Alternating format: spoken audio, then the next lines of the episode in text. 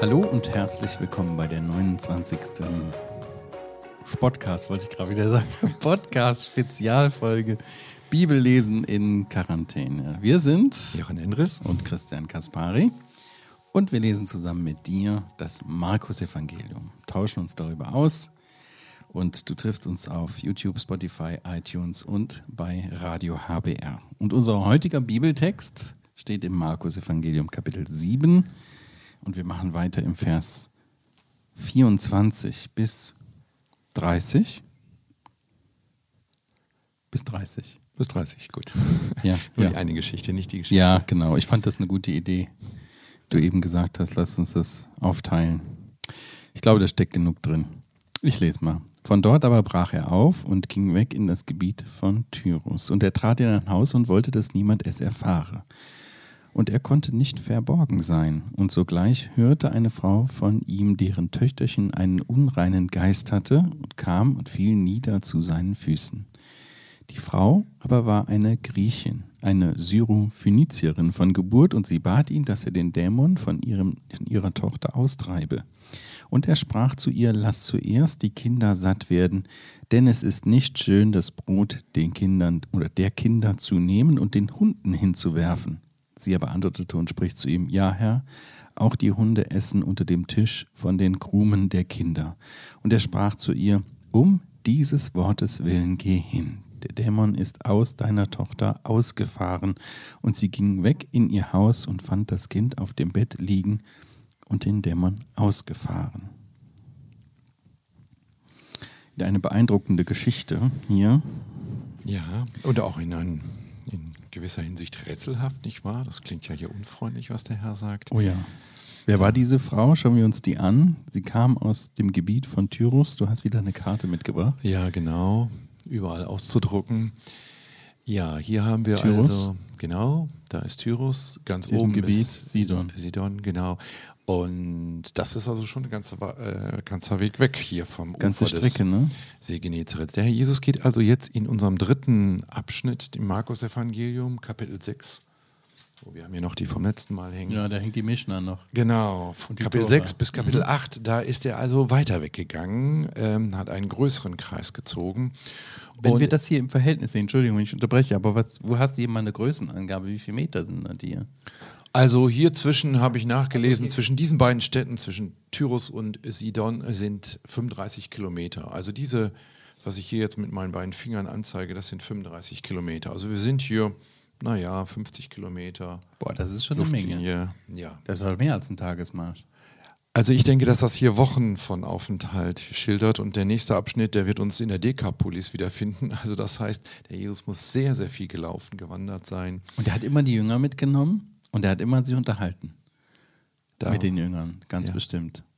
Und das war keine angenehme ICE oder Flugreise Nee, oder so. Immer zu Fuß.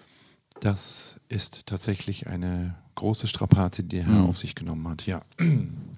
So, und da sind wir jetzt in dem Gebiet, in, Gebiet, in dem Gebiet von Tyrus. Und der kommt da in ein Haus und er wollte, dass das keiner erfährt. Ja, und er konnte nicht verborgen sein. Dann hört nämlich eine Frau von ihm, deren Töchterchen einen Dämon hatte. Und die Ja. kommt und fällt vor ihm nieder. Ja, vielleicht noch mal zu diesem Gebiet noch ganz kurz. Mhm. Ähm, wieso geht der Herr Jesus überhaupt dorthin? Tyrus. Oh, warte mal, ich mach mal das Fenster zu. Ja, red ruhig weiter. Tyrus ist eigentlich, wenn man die Landauswahl unter Josua sieht, gehört das mit zu jüdischem Gebiet. Auch wenn das inzwischen eine hellenistische Stadt ist, also griechisch geprägte Stadt, da werden auch einzelne Juden wohnen und die Juden werden das auch nicht mehr als ihr Land empfinden. Aber nach Gottes ähm, äh, Geografie gehört das zum verheißenen Land. Und Deswegen muss der Messias dorthin. Also er geht wirklich sehr weit in den Norden. Wir werden ihn im Markus-Evangelium dann nur noch an einer Stelle sehen, die mhm. noch weiter nördlich ist. Aber das ist eigentlich jüdisches Land hier. Vielleicht müssen wir das nur von der Geschichte her sagen. Das war das Land, was Gott eigentlich seinem Volk äh, verheißen hat, was sie nur nicht komplett eingenommen haben. Ganz genau. Also für ihn war das das Land. Ja. Ja, aber für die Juden selber, die in viel kleineren Bereich wohnten, war es eben nicht das Land. Aber er achtet nicht die jüdischen Grenzen, sondern er sieht sein Volk und er geht zu seinem Volk. Genau. Und vermutlich, die Juden waren ja überall hin zerstreut ja. und ganz sicherlich hier so nah am eigentlichen Kerngebiet.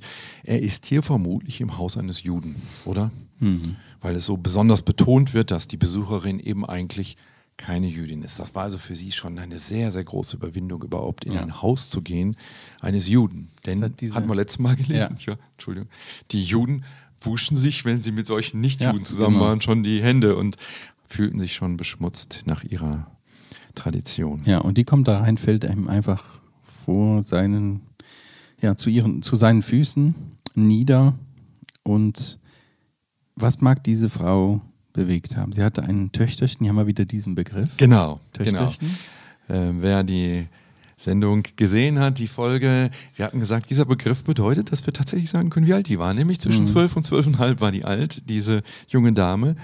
Und damit ist wirklich eine Parallele zu der Geschichte ja. von Jairus, wo wir gelesen hatten in Kapitel. Warum ist es so wichtig, woher die Frau war? Ja, so wie du schon gesagt hast, ne, dass sie äh, wirklich nicht zu dem Volk der Juden gehörte. Und das sieht man auch in dem Verlauf der Geschichte, wie sich nämlich das Gespräch dann äh, entwickelt. Ja. Da ist auch die Frage natürlich, der mitschwingt, welches Verhältnis hatten die Nichtjuden zu dem jüdischen Messias? Ja. Also. Zunächst einmal finde ich auch, welches Verhältnis hatte die zu dem Hauseigentümer, zu dem, der die Jünger dort eingeladen hatte. Ach, du meinst, weil die da aufkreuzt? Ja, also eigentlich müssten Juden, wir sehen das ja nachher bei der mhm. Anklage äh, Jesu, die Juden stehen draußen, gehen nicht ins Prätorium rein, weil da war ja ein Heide, dem, dem Pilatus äh, gehörte dieses Haus oder ähm, es war von ihm bewohnt oder er mhm. residierte da. Also das ist schon, die muss ich total überwunden haben. Und dann vor allem, ich meine, mindestens zwölf Gäste waren ja hier, 13 Gäste, der mhm. hier so zwölf Jünger. Da fällt die ihm zu Füßen. Ich finde das so beeindruckend. Welche Not muss diese Frau mhm. haben, dass sie das so macht, ja? Ich erinnere mich, ich habe da mal ein, Hörbuch drüber äh, produziert. Das ist, glaube ich, beim CLV und Bibellesebund. Also ist jetzt eine kleine Werbeeinlage. Nee, äh, Die Spur führt nach Jerusalem. Das ist ein Buch was, was es auch als Hörbuch gibt, sehr beeindruckend von Patricia St. John.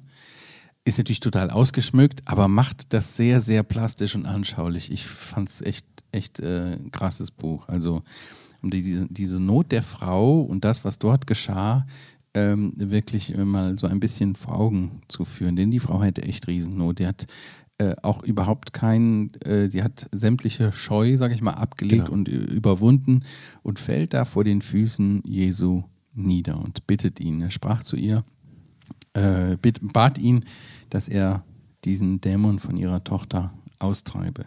Das ist ja auch interessant, dass das hier das einzige oder das erste Wunder per Fernwartung ist. Ne? Also Jesus heilt aus der Ferne. Ja, bei Jairus hatte er aus der Ferne gesagt, er bräuchte, bräuchte jetzt keine Angst Aber haben, er sollte weiter glauben. Kein Befehl. Nein. Und einfach. er geht ja auch noch erst mit ihm hin zu der Tochter der Verstorbenen. Genau. Hier heißt es genau. Ja. Äh, sie ist eine Syrophönizierin, also eine griechisch geprägte Frau, eine mhm. Heidin wirklich, die nichts im Haus des, der Juden zu suchen hatte, die eigentlich auch nichts mit Jesus zu tun hatte? Fragezeichen. Ja. ja. Das ist hier die Frage, die in diesem Zumindest macht es ne? erstmal den Eindruck, weil äh, Jesus sagt ihr ja ganz klar, lasst zuerst die Kinder satt werden, denn es ist nicht schön, das Brot der Kinder wegzunehmen und den Hunden hinzuwerfen. Das ist ja eine Boah. Aussage, ne? Das haut schon rein. Ja. Also man muss dabei sagen, das kann man nachlesen, dass im Orient, heute ist das meine ich noch so, also ich war mal in äh, Istanbul, ähm, dass Hunde gar nicht den Wert haben, wie die heute bei uns haben. Also Haustiere, auf die man stolz war, die einen Stammbaum haben vielleicht, ja. sondern das waren Köter. Das waren Hunde, die überall rumstreuen, dreckig, ja. äh, die übertrugen Krankheiten, mhm. die lauerten nur, ob irgendwo Essen hinfiel. Und mit solchen Wesen, die nicht angesehen waren, mhm. vergleicht er sie hier. Das ist eigentlich im Orient eine schlimme Beleidigung. Du Köter, was willst du eigentlich? Boah, das ist ja. Aber es war nicht nur einfach eine Stimme. Die Juden sagten das durchaus auch zu den Heidenvölkern, die Hunde. Also Verachtend, ja. Verachtend. Ja, genau, Ne? ja. Also sie gehören nicht zu dem Volk Gottes, deswegen sind es Heiden und sie nannten sie einfach Hunde. Genau. Und Hündchen ist noch so eine Verniedlichung hier, wie sie dann darauf antwortet. Ne? Ja. Ähm, Aber so, so scharf wie das hier klingt, ich meine, ein Hoffnungsschema ist hier drin. Er sagt nämlich, lass zuerst die Kinder satt werden. Also er sagt, nein, das würde niemand machen. Es würde niemand vom Tisch jetzt Essen wegnehmen und diesen Kötern hinwerfen. Das macht keiner. Aber er sagt, lass zuerst die Kinder. Da ist ja so eine Hoffnung drin. Was will er denn damit sagen zuerst? Gibt es also doch eine zweite Möglichkeit, eine zweite Chance? Ähm, also, das ist nicht nur unfreundlich. Hier gibt es noch einen Hoffnungsschimmer. Mhm. Aber ich finde auch die Haltung der Frau sehr äh, äh, bezeichnend, dass sie sich ja selbst voll in dieser Rolle einfindet. Sie nimmt das ja an. Sie sagt ja damit, äh, stimmt ja Jesus absolut zu, wenn sie sich äh, dann auch selbst so als Hund sieht. Und das zeigt etwas über ihre Haltung, der Demut. Sie hätte ja jetzt auch sagen können, was wollt ihr Juden uns sagen? Für sie war ja klar, der Messias steht hier vor mir, ist ein Jude. Was wollt ihr hier und so? Ne, ihr spielt euch immer schon so auf und so. Aber das tut sie nicht. Sie gibt sich in diese Rolle hinein. Sie fängt, ihre Antwort fängt mit Ja, Herr an. Das ist eine gute Antwort, nicht mal mit Ja, Herr Ja. anzufangen. Ich glaube, das ist eine Antwortform, die wir uns auch angewöhnen sollten, wenn der Herr uns auch mal, mal vielleicht eine Antwort gibt, die uns nicht so passt. Ja, Herr, sagt sie. Ja. Und dann nimmt sie das an. Ja, ich Ja. bin ein Hund. Ja, ja, und ich weiß, dass ihr, dass die Juden eben äh, Abrahams äh, Nachkommen auch eine besondere Stellung haben. Ja. in Finden wir in Gottes der Augen. ganzen Bibel. Gott Ja. hatte das versprochen und Gott steht zu seinen Genau. Versprechen. Genau. Petrus muss zuerst den Juden das Evangelium bringen. Paulus sagt, ich bin zuerst den Juden verpflichtet. Er geht immer erst in die Synagogen. Und erst wenn sie ihn da ablehnen, geht er raus, nicht Ja, wahr? das sieht man in der Apostelgeschichte, dass es dann schon eine Wende gibt, Ja, äh, die, die sehr einschneidend ist, aber er hat es immer wieder versucht. Er ging immer wieder in die Synagoge, er ging zu den Juden, egal an welchem Ort. Er predigte ihnen das Evangelium, aber erst als er nur noch Ablehnung bekam, dann äh, schwenkt er auch um und wird der Heidenapostel. Und er, er erzählt auch noch dann später im Römerbrief, Mhm. dass das Evangelium ist heil, zuerst den Juden Ja. und dann den Griechen. Und dann den Griechen. Das ist eine zeitliche Reihenfolge, die wir hier genauso finden. Griechen steht eben halt für alle Nichtjuden. Genau. Für Zum Beispiel Heiden. so eine Syro-Phönizierin. Phönizier. Mhm. Ja, also die sagt hier, ja, Herr, ich bin ein Hund. Mhm. Aber du hast mir gerade eben eine Chance eingeräumt. Ich nehme dein Bild auf, aber die Krümmel, die so abfallen, Ja. das wird mir ja schon reichen. Mir reicht ja von deiner großen Güte, ich will ja gar nicht die mal ganze Mahlzeit, aber ein Krümmel. So, die kannst du mir geben. Ich finde das toll, was sie hier antwortet. Ja. Und das im, im Hinterkopf haben, das müssen wir einfach dabei haben. Was hatte sie? Sie hatte ein Problem. Ihre Tochter hatte einen Dämon. Und was das für Auswirkungen haben wir schon mal gesehen bei dem Gadarena? Genau. Es war einfach furchtbar, der war nicht zu bändigen. Und dieses Mädchen, ein Mädchen, eine, eine junge Frau, am Anfang der Blüte ihres Lebens, wo sie heranwächst, wo sie zu einer Frau wird, die hat so einen Dämon. Was für ein krasses Bild, auch äh, ein Kontrast, sage ich mal, was für ein Leiden damit verbunden war. Für eine Mutter, die, für, äh, die so eine Tochter hat und deren Herz blutet. Ne? Sie war wahrscheinlich auch nicht zu bändigen, wenn sie ihre Anfälle hatte. Und ähm, äh, sie sah einfach nur noch einen, einen Ausweg. Ich muss zu diesem Jesus. Nur der kann mir noch helfen. Und das zeigt auch sein, in, neben ihrer Demut auch ein, ein, ein unerschütterliches Vertrauen in die Macht Gottes Ja, hier. ja.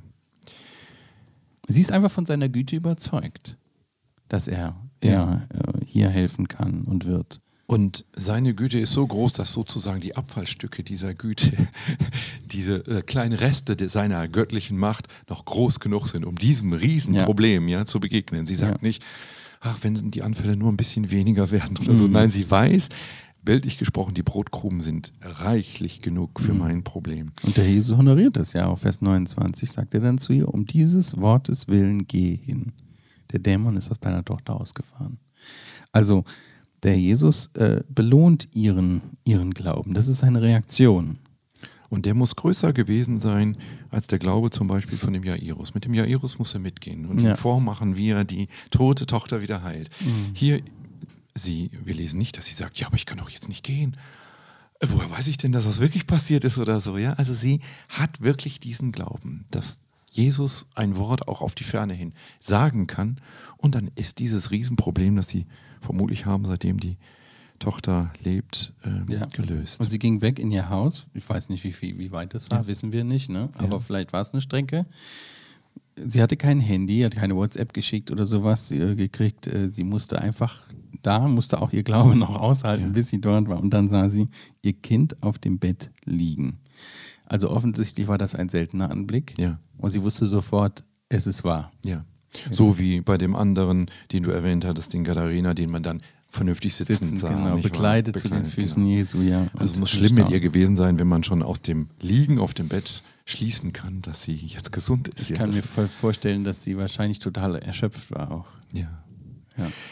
Aber ich fand hier auch ganz interessant, Mhm. wie ist hier die Reihenfolge zwischen Erfahrung und Glauben? Erst ist doch der Glaube und dann die Erfahrung, oder? Ja, ja. Wir wollen das heute oft so umdrehen. Ja, wenn ich die Erfahrung mache, dann äh, tue ich ich Gott den glauben. Gefallen und glaube auch. Ja, nee, hier ist es umgekehrt. Ja, bei Ja. dieser Frau, die hatte diesen Glauben, Gott belohnt diesen Glauben und erst dann merkt sie die Erfahrung tatsächlich. Ja, Gott, das ist ein guter Punkt. Ja. Okay. ja. Sonst noch was Erklärendes dazu? Vielleicht habt ihr noch Fragen? Schreibt sie uns. Ja, sehr gerne. Genau, dann spiele ich mal die Musik. Sind wir am Ende angekommen. Hey, das war doch eine kurze Folge. Sollen wir den anderen Text auch noch machen? nee, machen wir nächstes Mal den anderen Text. Alles klar, bis zum nächsten Mal. Vielen Dank fürs Zuschauen. Bei Fragen einfach an podcast.heukebach.org mailen. Gerne könnt ihr einen Kommentar lassen, äh, hinterlassen bei YouTube, uns weiterempfehlen und auch einfach liken. Vielen Dank fürs Zuschauen. Bis zum nächsten Mal. Tschüss. Tschüss.